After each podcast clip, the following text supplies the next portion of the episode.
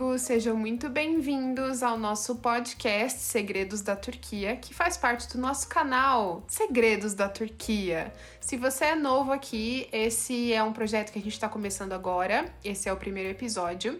Nós temos vários vídeos aqui no canal sobre viagens e turismo, em específico sobre Turquia, e como esse é um podcast, eu não vou ficar aqui falando sozinha. Nós estamos hoje na companhia de Dona Mãe. Olá para todo mundo. Vamos tentar aqui conversar um pouquinho. A ideia do podcast é justamente conversar sobre assuntos que permeiam o nosso trabalho, que incluem a Turquia, obviamente, que faz parte da nossa vida, mas que principalmente sejam mais um bate-papo mesmo e não tão aquele conteúdo que vocês estão acostumados nos vídeos. Então, para quem não sabe o que é um podcast, é como se fosse um programa de rádio mesmo, a gente bate um papo, conversa. Aliás, a gente não se apresentou, acabei de perceber que a gente não se apresentou, mas tudo bem. Meu nome é Andy C20, eu sou brasileira, eu moro aqui na Turquia já há bastante tempo e trabalho com turismo juntamente com a dona mãe. É, a dona mãe sou eu, é Simone Karatli, meu nome. Estou na Turquia já há 10 anos e fundei a Estamos com o projeto Segredos da Turquia. E é por isso que o podcast agora é Segredos, é da, Segredos Turquia. da Turquia. E o canal agora é Segredos da Turquia. Então, em todas as redes, Segredos da Turquia, do jeitinho que se escreve em português mesmo, no Instagram também, arroba Segredos da Turquia. Vocês vão encontrar a gente. Sigam, aliás, quem já seguiu o perfil da Cleos é o mesmo perfil, então vocês passaram a seguir os Segredos da Turquia. E como eu falei no episódio de hoje, que é o primeiro, é o inaugural, então se rolar algumas falhas aí, vocês já sabem o porquê. A gente vai falar sobre o começo de tudo, porque para quem não sabe, a Dona Mãe veio para cá já com 40 anos de idade idade ela se mudou pra Turquia. Eu cheguei aqui menina novinha, mas ela não. Recomeçar aos 40 é, foi o primeiro passo, porque a minha realidade era completamente diferente, né? Eu vivia no Brasil, e tinha uma vida, era funcionária pública e tal, já trabalhava com turismo. Estive na Turquia há 12 anos atrás e me interessei muito em trabalhar no país, mas era uma coisa meio que distante, né? Mas eu não deixei de imaginar que daria certo. Então, quando tive a oportunidade, cheguei aqui, né? E como eu digo que é recomeçando aos 40, porque assim foi uma mudança completa de país, de situação. O turismo aqui não era não era o que é agora. Não existia praticamente nada. O Instagram era uma coisa muito nova, que eu acho que é uma das maiores referências que as pessoas têm quando a gente fala de de Turquia, de Capadócia principalmente, tem muita foto na internet. Hoje em dia as pessoas é. têm na cabeça delas uma imagem. Mas naquela época eu acho que não, não tinha existia. nada. Não. Não tinha não nem tinha. artigo da Wikipédia direito não, sobre Turquia. Eu me lembro que eu fiquei muito impressionada, porque era alguma coisa que eu nunca tinha visto. Era uma, uma imagem de um lugar assim que eu nunca imaginei que pudesse existir. Quando eu retornei, que eu fui pesquisar, porque eu gostei muito da Capadócia, principalmente, né? Eu, eu andei por, por vários lugares no país, mas assim, o que me chamou muito a atenção, justamente por ser muito diferente, foi a Capadócia. O site que eu encontrei na época que tinha é, informações era o da Natália, da Natália Haas, que inclusive é minha parceira hoje. Tem um site que fala sobre Turquia. Muito antigo, aliás. Muito antigo. Que ainda tá no ar, aliás. Isso, é um site de 1996 ou 97. Então eu só consegui informações por meio desse site. Como eu fui atendida aqui na época é, com um pouco de dificuldade, um pouco de afastamento, né? Eu pensei, nossa, se tivesse um trabalho aqui é, na Capadócia que fosse direcionado, voltado para brasileiro, porque quando eu estive aqui eu vi muitos franceses. Era um destino ainda muito Isso. europeu e de muito, muitos americanos aqui naquela época. Isso eu vi muitos franceses, muitos italianos, né? Era mais esse perfil de viajante aqui, era um destino exótico, né? Eu me lembro que as primeiras feiras de turismo que eu frequentei no Brasil para divulgar a Turquia, a Capadócia principalmente era apresentada como um lugar exótico, né? Um, um destino não comum na época.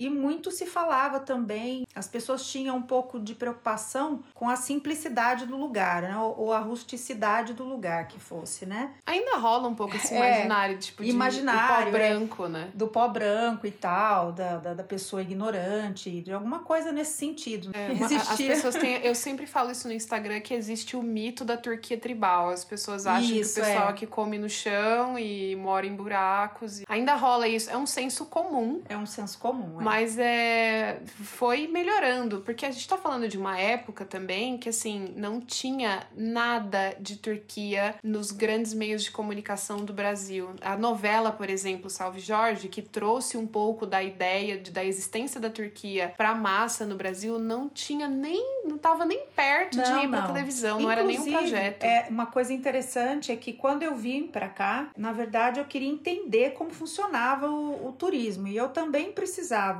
aprender a falar e eu também precisava aprender a como trabalhar, né? Porque era muito diferente. Eu trabalhava num setor público no Brasil, era uma secretaria de turismo, né? Eu era assessora e, e gostava muito de trabalhar com a questão dos eventos culturais e turísticos, mas aí era uma outra coisa, já seria lidar com o turismo mesmo, de viagem, de eu precisei desse momento para entender como funcionavam as coisas aqui, de trabalhar em parceria com turcos. E foi o que eu fiz no primeiro momento, até para ser aceita. Nessa época, eles valorizavam muito quem falava o idioma português. Era uma coisa muito rara, né? Era, era raro, era bem, bem raro. E quando eu cheguei aqui na Capadócia, tinha três ou quatro mulheres apenas brasileiras e que falavam português. Então foi muito fácil na época para eu conseguir me aliar. E aí eu fui realmente buscar o público, né? Então daí eu fui frequentando feiras no Brasil e fazendo reuniões no Brasil. Eu ia duas, três vezes por ano. Quando surgiu o boato da novela, né, os brasileiros que moravam aqui, pelo menos uma ou duas brasileiras que moravam aqui na Capadócia na época e trabalhavam com turismo, é um assunto para um outro podcast. Ah, mas... vai ter, vai ter um podcast só sobre isso, isso, porque existe o imaginário do brasileiro em relação à novela hum. e a verdade do Não, que rolou é, aqui. É, uma coisa, rolou uma coisa muito interessante aqui que foi uma espécie de repúdio das mulheres é, brasileiras, as mulheres que, mor que moravam aqui, eu também, né, fiquei um pouco preocupada com isso, né, porque eu tinha uma filha no Brasil, né, onde estava no Brasil estudando e eu tinha medo de, de retaliação e qualquer coisa desse tipo. Que né? rolou, inclusive. Eu tive um episódio dramático envolvendo o Salve Jorge, a gente pode comentar em detalhes num outro momento, mas eu, eu tava na faculdade nessa época uhum. e eu lembro que a gente saiu de uma. Eu nunca acompanhei novela, mas eu lembro que a gente saiu de uma novela muito popular no Brasil, popular a, a nível de que é, a, era Avenida Brasil o nome dessa novela, e foi um grande sucesso. Eu não acompanhava, mas eu lembro que a minha aula da faculdade acabou mais cedo, porque todo mundo queria ir assistir a novela. Uhum. E aí, em seguida, começou Salve Jorge. E minha mãe já estava aqui na Turquia, a gente já tinha toda uma história com a Turquia. Os meus colegas de classe sabiam, e eu me lembro de vestir muitas roupas da Turquia, porque minha mãe levava roupa para mim sempre. E eu lembro que muitas amigas minhas de faculdade perguntavam: ah, onde você comprou essa camisa? Onde você comprou isso? Onde você comprou aquilo? E um belo dia, numa aula que eu fazia numa outra sala, num outro horário, uma menina perguntou para mim sobre a camisa que eu estava usando, que era da Turquia, e um, um cara que eu nunca tinha visto que tava lá, acho que cumprindo o DP, uma aula que ele tinha faltado, me perguntou: Ah, então, mas a, a sua mãe foi traficada? Na cara dura! ele nunca tinha me visto. E aí foi a primeira vez que eu fui chamada no prédio da reitoria, porque naquela época eu era jovem, né? Quando a gente é jovem, é, a muito gente. jovem, né? A gente entra em certos embates físicos, digamos assim, para que o YouTube não. Pra defender a mãe, né? É, pra, para defender a minha honra, eu, eu meio que fechei a mão ali, fui para cima do cara e, e foi é, isso. e aí era complicado, assim, é, aqui, nós, é, a gente estando aqui, a gente era muito curioso, as pessoas que aceitavam, né, que vinham viajar, elas realmente ficavam muito preocupadas, as mulheres principalmente, né? Eu comecei a, a trazer grupos para cá, a trazer pessoas, né, e amigos e tal, começou uma coisa modesta, depois agências de viagem, a gente fez o que podia na época para poder divulgar o, destino como algo possível, né? Porque ser exótico, tudo bem, é uma coisa até que vende, né? A questão do é. exótico. Ah, é exótico, então Dependendo vou lá. de para quem você Isso. vende, a, a, o título exótico pode parecer Sim, interessante. É, é uma ferramenta de venda dizer até que é exótico. Mas na época, porque é, aconteceu a questão da novela e se tornou uma coisa meio que perigosa, né? Ah, não, lá é perigoso, né? Exótico, perigoso para mulher e tal, enfim. Meio que uma terra sem lei, era a imagem Isso, que é. transparecia. É. Então, a gente enfrentou um tanto de dificuldades, mas uh, a novela, né, a gente tem que reconhecer que ela popularizou o destino. Deu visibilidade. Deu visibilidade. E aí começou a, começaram as grandes operadoras a trabalhar com o destino em massa, né? Ônibus e muita gente vindo para cá e consumindo todas as coisas daqui, porque era, uma, era tudo muito diferente. Nessa época, eu comecei a ter alguma dificuldade de comunicação no sentido de que o que eu queria oferecer para as pessoas que estavam vindo para cá né, não era exatamente aquilo que os meus parceiros gostariam de oferecer. A gente também tá falando de uma época que o que era o praticável naquela época Isso. era você. Quanto mais gente junta, melhor. Isso. E nessa época a intenção já era criar uma coisa mais é, eu já, tinha, eu já tinha esse pensamento, né? De, tipo, atender como você gostaria de ser atendido. Receber. Eu comecei a ter alguns embates, porque eu já queria trabalhar com, é, com uma margem de lucro talvez menor, mas um serviço de maior qualidade, ou um serviço, né? Que fosse mais abrangente no sentido da, da cultura, né? Porque eu vim dessa escola de trabalhar com atividades culturais e projetos culturais, e eu queria muito trazer isso para a vivência aqui no turismo, né? Houve um rompimento resolvi dar um tempo e quando eu retornei, eu, eu retornei com um trabalho solo. E foi nessa época que eu comecei a trabalhar do jeito que eu queria. E aí fundou-se a Cleos. a Cleos Turquia. Então, isso foi em 2013. Nós começamos a trabalhar como Cleos em 2013 não estava mais, é, vamos dizer assim, subjugada ou submetida. Você não tinha mais nenhum laço. Não tinha mais nenhum laço. Fazia o que você queria. É, não tinha que levar, não tinha que oferecer coisas que, que eu não queria. Eu tinha, eu tive maior liberdade para escolher com quem eu queria trabalhar e com quem não queria. Não queria trabalhar. Essa liberdade tem um preço também, que é você ter que andar com as suas próprias pernas. Ou seja, você estar no mercado que ele é praticamente masculino aqui na Turquia. O Sim. turismo é um trabalho de homens aqui na Turquia. Todas as grandes empresas de turismo, os seus proprietários, os reais proprietários que eu digo, né, gente? Não é quem tem o documento lá com é, o nome aparecendo, quem né? tem ali, quem paga o imposto, tal, são homens. Eu tive essa dificuldade porque, por exemplo, é, aconteceu de eu ir em algumas feiras e eu ser a única mulher ali, dona de alguma coisa, no meio dos turcos, né? E eu brasileira ainda. Também tem a questão da raridade quando a gente fala, tipo, ah, era muito raro ter quem falasse português. Isso se estendeu, a, na, ao meu ver, até 2016, quando eu já estava aqui, que a Cleus já era uma empresa consolidada, que eu trabalhava com hotelaria, ainda era muito raro você ver pessoas que queriam empreender no sentido de atender o mercado brasileiro, porque eles, na verdade, eles falavam de mercado latino. É, mercado latino. Eles sempre colocaram tudo meio que na mesma caixinha. Isso ainda acontece bastante, mas as pessoas ainda tinham aquela ideia de que todo mundo fala espanhol. Todo mundo fala espanhol, é. E que é o mercado latino, é a mesma coisa você aprender um,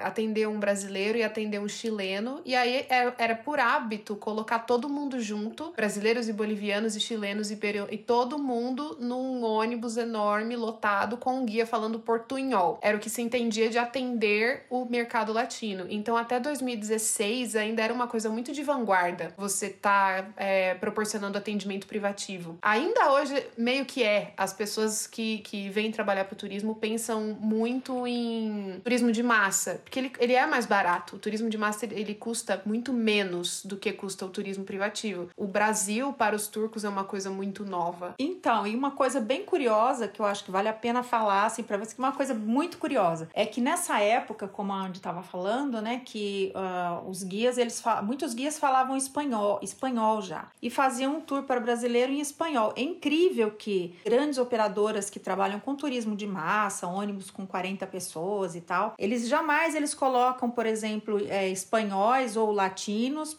em grupos de brasileiro com guia brasileiro. Agora, o, brasileiro é obrigada a entender o espanhol. Só é, que porque eles acham é. que é tudo a mesma coisa. eu queria empreender, né? Eu tava empreendendo num setor que era deles. E com uma coisa que ninguém tava fazendo na época. e com né? alguma coisa, é, que, que inclusive. Não é, era um modelo de mercado. Não era um época. modelo. E as pessoas falavam: ah, você. é, ah, não, você vai estragar. Não, não pode fazer isso. Mas não é assim que você tem que oferecer isso. Não, mas você tem que levar o cliente ali. E eu não gostava de nada daquilo e, e acabei que depois me libertei. Não foi sem muito sofrimento, porque eu, eu sofri até uma perseguição aqui por conta de ter me desligado desse grupo com o qual eu trabalhei. Eles não aceitaram é, o meu desligamento e eu sofri muita, muita perseguição realmente, até que eles me esqueceram. foi, foi mais ou eu menos acredito isso. que não tenho esquecido, não. É porque, assim, a empresa, ela cresceu, né? Sim, a gente tá num ano, assim, o ano pós-pandemia, num ano que muitas empresas aqui mais antigas do que a nossa fecharam as Fecharam portas por as causa do portas. modelo de trabalho que não estava adequado. Uhum. Que tem muita empresa aqui que trabalha com cliente de porta, que espera o cliente entrar aqui para comprar. Então, teve muita gente com anos de mercado que fechou. Então, também tem aquela coisa: é, quem é que sobrou, né? Uhum. Conforme o tempo vai passando, você ainda tá de pé, um certo respeito vai se formando. E é um setor pequeno. Todo mundo conhece todo mundo e sabe o valor de Sim. todo mundo. A gente conhece as, as caras, os rostos, os filhos, mas a gente viu muita gente fechando as portas. Uhum. Muita, E- gente, muita gente, inclusive, desistindo de trabalhar com turismo, né? Exatamente, indo para outras cidades, trabalhar em outra coisa. Exatamente. Então, quem sobrou, meio que cada um ficou na sua mesmo, porque não, não foi fácil. Assim como não foi fácil pra gente, acredito que não tenha sido fácil pra ninguém. É. E uma coisa muito importante, gente: nós não somos guias. Essa é uma ideia que normalmente rola, que vocês perguntam nos comentários dos vídeos, no Instagram. Uhum. Ah, você pode ser a minha guia? Eu não sou guia. Minha mãe também não é guia. Sim. Se a gente quisesse ser guias, a gente teria que passar por todo um processo universitário, vestibular, e estudo, depois Dois formação. anos de curso. Isso, tirar a licença, ser aprovado, fazer a viagem que é necessária. Tem, tem, tem uma vídeo aqui no viagem, canal explicando sobre isso. Existem apenas duas brasileiras que moram na Turquia e que são guias de turismo oficiais licenciadas. Apenas duas. E elas já são duas senhoras, pessoas maravilhosas, trabalham aqui há muito tempo. Uhum. E a gente tem os guias com quem a gente trabalha, que são aprovados, que são licenciados, são Que oficiais. aqui na Turquia, diferente de alguns países, né, de outros países não basta da Europa, saber a língua. você você tem a primeira coisa que você tem que ser para poder ser um guia de turismo, para apresentar a cultura do país, para poder guiar um, um turista no país, é ser turco. Você tem que necessariamente ser cidadão turco. Então, as duas guias brasileiras, que são guias oficiais aqui na Turquia, elas, antes de tudo, elas são cidadãs também, Sim. né? E se Elas- formaram. É, e elas têm a formação para poder guiar, ou seja, passaram por todo aquele processo para poder pegar suas licenças. E já estão aqui há mais de 30, 35 anos. A Natália tem um blog que fala sobre Turquia, que é super pioneiro, Inaugurado na década de 90. desde 1997. Ela é oficialmente a primeira influencer brasileira que fala de Turquia. O resto chegou Sim. quando literalmente era tudo mato. Ela já estava aqui blogando. E a Cláudia, além dela ser, eh, ela é casada com o Silvio Benbassat, que também tem uma empresa, também pioneira de turismo aqui na Turquia, é a primeira guia oficial eh, brasileira na Turquia. Sim. É a primeira, ela foi a primeira a obter a licença. Então, enfim, são coisas que a gente tem que, tem que dizer para para que as pessoas entendam, né? Desmistificar desmistificar e que funciona. entendam o pioneirismo dessas pessoas, né? E a importância, e que não é. Eu, eu vivo falando isso, lógico que de uma forma um pouco mais escrachada nas minhas redes pessoais, mas eu sempre falo, gente, turismo na Turquia não é bagunça. não é coisa séria. Não é bagunça, muito coisa pelo muito contrário. séria. Custa caro, sabe? Uhum. Ter uma empresa, ser um guia. Bom, a pessoa tem que fazer um curso universitário, né? A pessoa tem que ir lá e desprender de tempo, de dedicação, de dinheiro. Ela tem que se formar nisso. Exatamente. Né? Ela tem que escolher assim como profissão. Como, como um médico se forma médico e um Uhum. engen- engenheiro se forma engenheiro, eu acredito que ninguém gostaria de ser operado por um, um neurocirurgião que não se formou. Que é o que acontece por trás quando você contrata uma agência oficial, né? Aliás, não né? existe agência que não seja oficial, gente. Se não é oficial, oficial não, não é, é agência. agência. É freelancer. É freelancer ou é um nome fantasia ali, uma ficção, sabe? Porque as agências, elas têm registro em, em nome delas. Nomes que não têm um registro é, que seja seu, trabalha sob registro de outras. Ou seja, não é uma empresa oficial. De toda maneira, você está terceirizando a responsabilidade. Até a Andy fala assim, mãe, não pode falar da Cleus para você. A Cleus é uma pessoa, já é... Ela se ofende pessoalmente. Eu me pessoalmente. Eu sou um pouco mais fria, mas a minha mãe é tipo assim, se falar de mim do meu irmão, do cachorro ou da Cleus. Da Cleus não é pode. É treta. É, eu já eu, eu cuido muito da Cleus, desse nome que eu escolhi para esse trabalho que eu que eu já faço aqui há 10 anos. Eu não consigo fazer nada sem filosofar muito antes. Eu fico muito estressada. E a minha e a Andy é muito mais Eu sou pé na porta. É, exatamente. E eu sou muito assim, eu fico reflexiva. Eu fico reflexiva sobre todas as coisas que eu vejo, todas as coisas que acontecem. Eu já vou passando com rolo compressor Isso, por cima a, de tudo. A não, ela já chuta o balde. Vral. Então, quando eu vim para a Turquia a primeira vez, Istambul me deixou extremamente impactada que eu não consegui dormir. Por duas noites eu não conseguia dormir. porque era muita informação. Eu, eu me apeguei a tudo que eu vi de uma maneira como se fosse acabar no minuto seguinte. Só que aí, eu, né, passou o primeiro impacto e tal eu comecei a, a, perceber, gente, que tudo na Turquia era grego, era romano. Polêmica. É, polêmica. Eu comecei, por exemplo, Éfeso. Aí eu comecei a ler as coisas aí é sobre as sete igrejas. Muita mitologia. A né? mitologia e tal. As, a, os museus, porque eu sou apaixonada por museu. Eu vou, eu vou em todos os museus, eu quero todos os museus. E Cleus, eu, eu vi esse nome na Ilíada de Homero. Os soldados, quando eles iam para a guerra, é, eles precisavam de um sentimento, não era algo palpável, era algo que eles. Uma motivação. Uma motivação, assim. alguma coisa assim. Cleus significa glória. Então eu queria que um, um nome pequeno, sucinto, tivesse nele toda essa força. Cleópatra, na verdade, significa a glória do seu pai. Cleopatra. A... Cleopatra a glória do Pai, por conta desse nome Cleus. E realmente eu tinha encontrado assim o meu propósito, né? Cuidar das pessoas, que é fazer as coisas para as pessoas, tipo, da melhor maneira possível, receber da melhor maneira possível. Então é uma coisa que eu gosto muito disso. É aquela frase, né? Quem não vive para servir não serve para viver. Não serve para viver. Então você, aquilo que você faz que é o seu propósito, tem que ter uma porção de, de servidão, de servir os outros. Então quando você convive com o desejo desejo, com o sonho da pessoa, você acaba convivendo com aquilo que a pessoa não mostra no dia a dia. Então, hora, é o real dela. É né? o real dela. Na hora de uma negociação, por exemplo, ela gostaria de fazer, o que ela gostaria de ver. Então você vai conhecendo a pessoa ali. Assim, ninguém precisa de uma viagem. Se a gente for falar em, em termos muito simples, decisões que envolvem um pouco menos de, de sentimento, talvez, porque acabam sendo necessidades. O morar, o comer, o, uhum, o vestir, educar, esse tipo de coisa é uma decisão um pouco menos afetiva, porque ela é necessária. Agora, ninguém precisa de um passeio de balão, sabe? Ninguém precisa de, um, de uma viagem para a Turquia.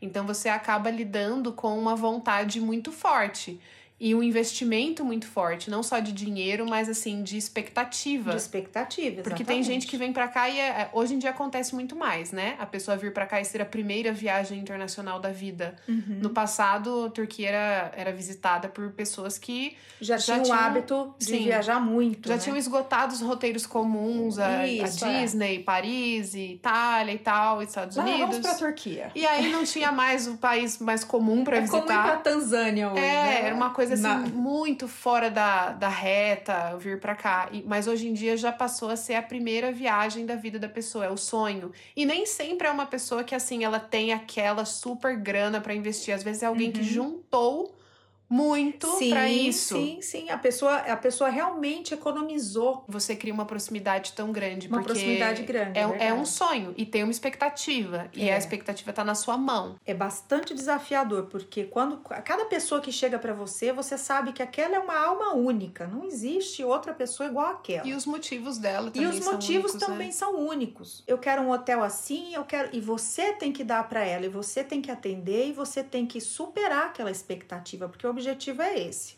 Não é atender a expectativa, é superar, porque é normal atender a expectativa. É o over-deliver, é, o que se espera, né? É, tipo, é o que você... se espera, você pagou por aquilo. Mas a gente não, a gente quer ir além. Isso é uma coisa desafiadora. Quando perguntam, ai, como é que é trabalhar no turismo com brasileiros? A minha definição em uma palavra é custa. Custa dinheiro, custa tempo, custa dedicação, custa paciência. Custa. A palavra é essa. Compreensão. Olha, custa. Custa. Custa evolução pessoal, custa você às vezes deixar aquilo que você acha que é o certo de lado para olhar uhum. pela ótica da outra pessoa. Da outra pessoa. Então custa muito. Pra gente orgulhosa como eu, custa mais ainda. Gente, por que, que a gente fala de brasileiro? Porque é o público um, número um da gente e porque somos brasileiros. E é difícil ser brasileiro. Sabe aquela história de santo de casa não faz milagre? O brasileiro, ele desconfia do outro brasileiro. É. Ele vê com olhos não tão é, profissionais. Eu não sei, é aquela história de que o olho brilha mais quando algo é gringo. Esse foi um outro obstáculo que eu encontrei, porque eu achava assim,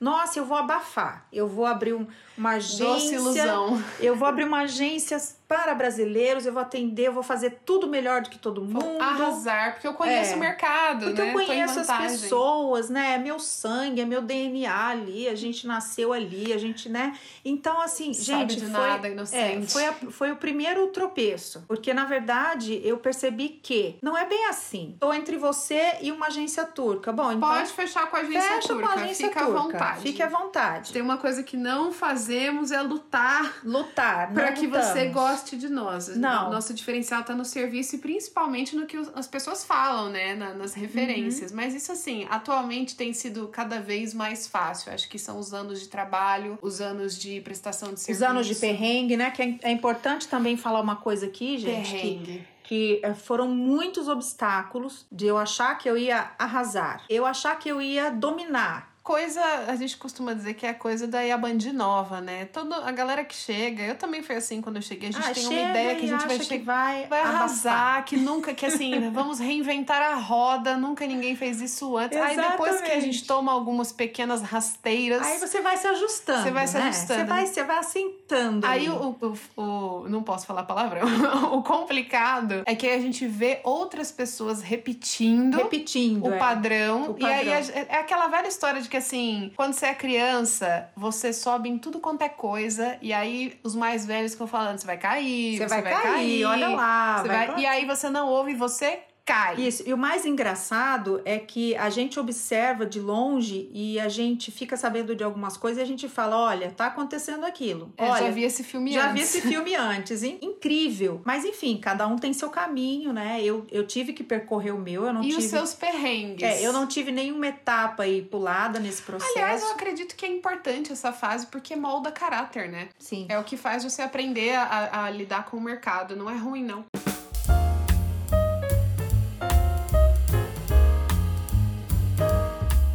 E agora eu vou pegar as perguntas, porque lá no ah, Instagram sim. mandaram perguntas para a dona mãe, porque a primeira, eu não posso chamar isso de aparição, porque você não tá aparecendo. Eu não sei o que é isso aqui. Qual seria a definição para era é a primeira so, não sei. É a prova de que você não é um poltergeist, porque as pessoas às vezes achavam que você era um, um, um holograma. Não aparece, né? Não. Em três anos de canal, acho que essa é a segunda vez que ela aparece. A primeira foi um vulto passando atrás, assim, de algum um ou outro vídeo. É, gente, olha, eu gosto muito do anonimato. Eu sou uma pessoa que eu gosto bastante discreta de, viver no anonimato, mas agora eu mudei esse conceito. Essas perguntas foram enviadas no meu Instagram, uhum. mas se você quiser mandar perguntas para o próximo episódio ou sugerir um tema ou algo do tipo, o Instagram que a gente vai estar tá compartilhando o conteúdo com vocês é o arroba Segredos da Turquia. Bom, a pergunta que todos querem saber: qual é o segredo desta pele? Estão Meu todos Deus. curiosos. Meio século de existência, pelo menos 35 anos de filtro solar, já dizia Pedro Bial, Exatamente. né? Use filtro Use solar. filtro solar. Eu acho que quanto mais você preserva a sua identidade, também, você, as pessoas percebem menos que você está envelhecendo. É, eu acho que eu, que eu posso. Lógico que todo mundo envelhece. Eu Claro. também envelheço, gente. A Diara brinca muito, fala que eu tenho É o pacto. um pacto. Ela sempre fala que eu tenho um pacto aí, mas eu não tenho, não, gente. Negócio é que Há dúvidas. eu, eu sou a mesma pessoa, uso o mesmo cabelo, uh, eu nem tiro assim a, a sobrancelha, não faço nada que é O modismo. conjunto da obra é o mesmo há pelo É. menos uns 45 anos. Eu não tenho, assim, eu não sou adepta a modismo, tipo, eu não tenho, ainda não fiz nenhuma aplicação de, de botox Nenhum ou coisa, nenhum estético. procedimento estético, nunca fiz. Se eu precisar, lógico que eu já pensei até em fazer um botox aqui, alguma coisinha ali, já pensei nisso. Mas não é assim uma, uma coisa que me desespere, não. Eu acho que quanto mais natural você fica, Ah, mas tem outra coisa. Outra coisa que, Hum. na minha opinião, eu pelo menos vejo, vi isso a vida toda. Você sempre se alimentou muito bem. também. Em casa, quando, enquanto eu cresci, a gente nunca teve hábitos nocivos de alimentação, de comer coisa muito industrializada, de Não. comer mal. Sempre foi bem o contrário. A gente sempre comeu comidas muito saudáveis. Eu fui uma criança criada na base do, da quitanda, da fruta e do. Sim. Eu fui comer porcaria depois da na faculdade. Ah, até hoje em dia, né? A gente não toma refrigerante, Não, nem o nem o Átila, né? que é o Nenê. Que é- que é meu irmão. filho, né? Nenê de 10 anos. É, e nem o Átila, a gente não toma refrigerante, frituras, essas coisas, né? A gente não tem hábitos de alimentação que são ruins. E a gente sempre foi pessoas ativas. Não é só a questão do exercício físico e nem nada, é também a questão intelectual. Sabe, eu acho que se você ouve música legal, se você lê, se você tá inteirado nos assuntos, tem um trabalho que você ama fazer, isso tudo ajuda a sua pele a ficar maravilhosa. Tá? Reduz o estresse, Reduz o. Tem outra pergunta aqui que é da A. Leilani. Se fosse pra isso, nossa, essa vai ser muito difícil. O Pessoa quê? de Libra, você não pode escolher nada. Se fosse pra Nossa. escolher um lugar na Turquia, ai, qual você escolheria? Nossa, na verdade, a Turquia é minha preferência. Não tenho um lugar, eu acho tudo maravilhoso na Turquia. Ah, essa pergunta aqui é legal. Da Vamos Estudar Turco. Hum. O que mudou na Capadócia ao longo desses anos? Sei lá, aponta uma coisa. Eu tenho uma coisa que pra mim é Nossa, clara que mudou. Mudou, tipo, que tinha eh, lugares assim. Que o, o morador local, por exemplo, em Goreme, quando eu, quando eu me mudei, em Goreme Ainda tinha, tinha muita pessoas morando em lá. Goreme, sabe? É uma cidade que você via a- aquelas mulheres com a roupa típica andando na rua e tal, e vários outros vilarejos, e isso radicalmente se transformou. Muitos hotéis, própria cidade de Nevşehir, né, gente, não tinha nenhum shopping, agora tem dois. O quê? A Bai Solanges perguntou: Como você reagiu quando eu fiz a minha primeira tatuagem? Pra quem não sabe, eu tenho 13. Esse dia foi épico. Como eu disse pra vocês, eu, eu não é que eu sou contra essas, esse tipo de intervenção, sabe? Mas eu não tenho tatuagem, eu nunca pensei em fazer. É, e eu nunca gostei de nada assim, dessas intervenções, tatuagem, botox, isso eu não nunca pensei em fazer isso, Mas né? eu fui uma adolescente rock and roll. Mas um belo dia, a Andiara chegou lá e. Não, vamos contextualizar. Um Ah. belo dia eu arrumei um emprego. Isso. Do meu emprego eu arrumei um salário. Do meu salário eu falei, ah, agora eu quero ver. Eu fiquei muito mal, eu passei mal. De É. escutar o barulho do motorzinho, de ver aquilo, eu passei muito mal. Me inclua fora disso, Pois é. porque eu não gosto de participar. Aí temos outra pergunta aqui. A MSG Costa perguntou: Como conquistar clientes tão desacreditados em agência de turismo? Porque rola isso, né? O brasileiro, principalmente, tem uma ideia de que a agência tá lá mais pra atrapalhar do que pra. É, porque ajudar. tem alguns mitos. Por exemplo, existe aquele mito de que você vai pagar mais caro se você comprar com uma agência de viagem. E não é verdade. Doce ilusão. Você acaba pagando mais caro por perrengue que você entra por estar sozinho Isso não é verdade. Outra coisa, é um trabalho, é um trabalho que deve ser remunerado. É um trabalho, como qualquer outro trabalho. Trabalho que dá trabalho, inclusive. E que dá muito trabalho, porque você. Gente, não existe nada mais sério do que você cuidar de uma pessoa que está indo para um país ou um destino, um estado, viajar, ela está saindo do lugar dela, botando na tua mão aquela responsabilidade. Isso não tem a ver com dinheiro, não. Isso tem a ver com energia também. Quando você está preparando as coisas para um cliente seu, tem que ter uma energia boa naquilo que você está fazendo, tem que ter um coração naquilo ali. O que mais a gente sabe aqui é de pessoas que compram coisas pela internet sem nenhum preparo e vem para a Turquia, que é um destino, gente, que não é tão fácil assim como as pessoas imaginam, não. Aliás, é bem difícil de navegar se você não tem tá? conhecimentos básicos do e país. Eu, e eu digo até no sentido de que é um país que oferece muito e que se você não tem lá uma, um preparo naquilo, alguém que vai te receber para mostrar aquilo, vai ser muito superficial. Você não esteve na Turquia como ela é. É, o meu cliente é aquele que ele entende o meu valor uhum. enquanto profissional, ele entende o valor do meu trabalho enquanto algo que realmente demanda tempo, né? Tempo, conhecimento, energia, sabe, toda uma estrutura.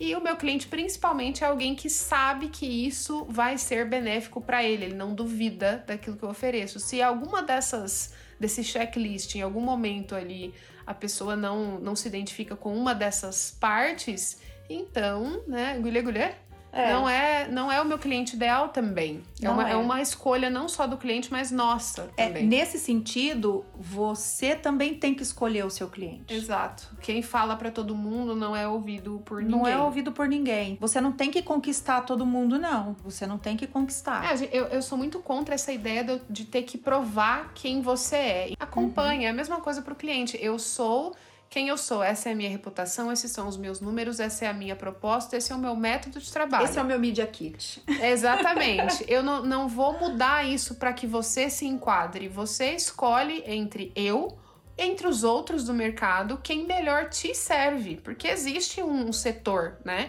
Uhum. E existem outras pessoas. Se você entende por bem que aquilo ali é melhor para você, do que aquilo que eu ofereço por N motivos. Pode ser por, ah, eu não, não, não gostei do roteiro, ou eu não gostei disso, não, não quero fechar, não acho que seja justo é uma liberdade sua. Também é uma liberdade nossa escolher o cliente. E a nossa última pergunta, que achei uma pergunta ótima, inclusive, a Daisy Monteiro Lopes. Como é ser mãe da Andy C20? Ai, meu Deus, não é difícil. Gente, olha, eu vou falar uma coisa para vocês aqui. Agora é a mamãe que está falando. A Andy, ela foi filha única por 18 anos. Isso é. Assim que ela nasceu, eu já sabia o que eu queria para ela, assim, como mãe, né?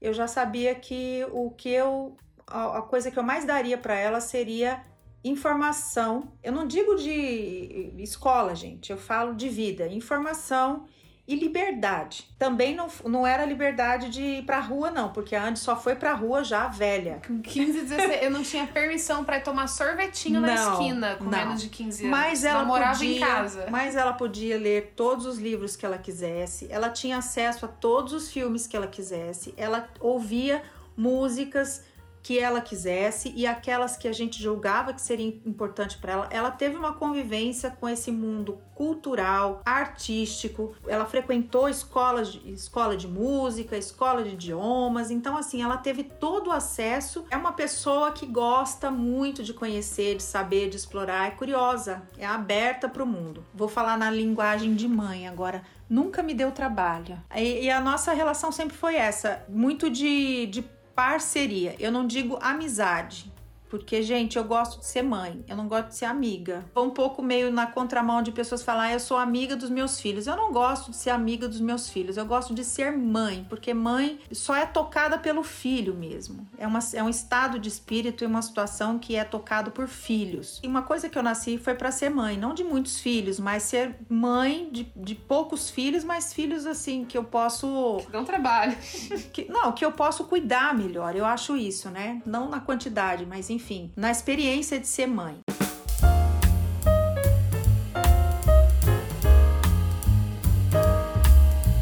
Então vamos encerrar. Este foi o primeiro episódio. Eu não faço ideia de qual vai ser o segundo ou quando ele vai sair. Aceitamos sugestões. Sigam a gente lá no Instagram, que é Segredos da Turquia. E se inscrevam no canal. Espero que vocês tenham gostado dessa conversa. Uhum. Nós nos vemos então no próximo episódio.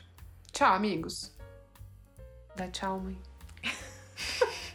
Gente, eu tava aqui olhando pro telefone e eu esqueci de dar tchau. Dá tchau, mãe, porque eu estava completamente distraída. Tchau para todo mundo.